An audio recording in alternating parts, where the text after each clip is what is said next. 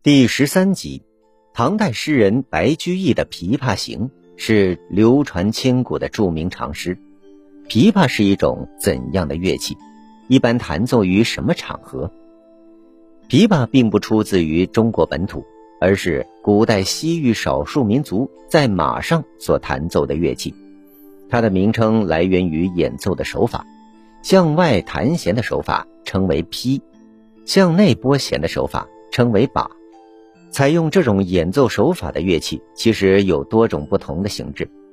比如我们今天所能见到的阮，就很接近于古代的直向琵琶。直向琵琶在汉代时已经传入中国，并且在长期的融合中，被逐渐认同为中国本土的乐器。而公元四世纪左右，又从中亚传入了用拨子演奏的曲向琵琶。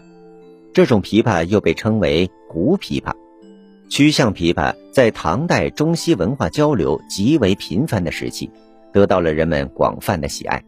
我们今天在敦煌的壁画中还能看到反弹琵琶的飞天形象。白居易《琵琶行》中的琵琶女所演奏的乐器，应该就是这种曲项琵琶，而现在我们所看到的琵琶。也正是由曲项琵琶演奏演变而来。当然，我们今天所见到的琵琶在演奏方法上和唐代的曲项琵琶是有所不同的。首先是从那时的横抱变成了竖抱，其次则是从用拨子演奏变成了用手指弹奏。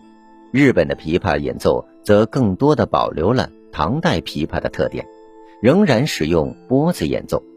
同时，在形制上，为了与各种其他现代乐器配合的更好，琵琶的外形和构建也有了一定的变化。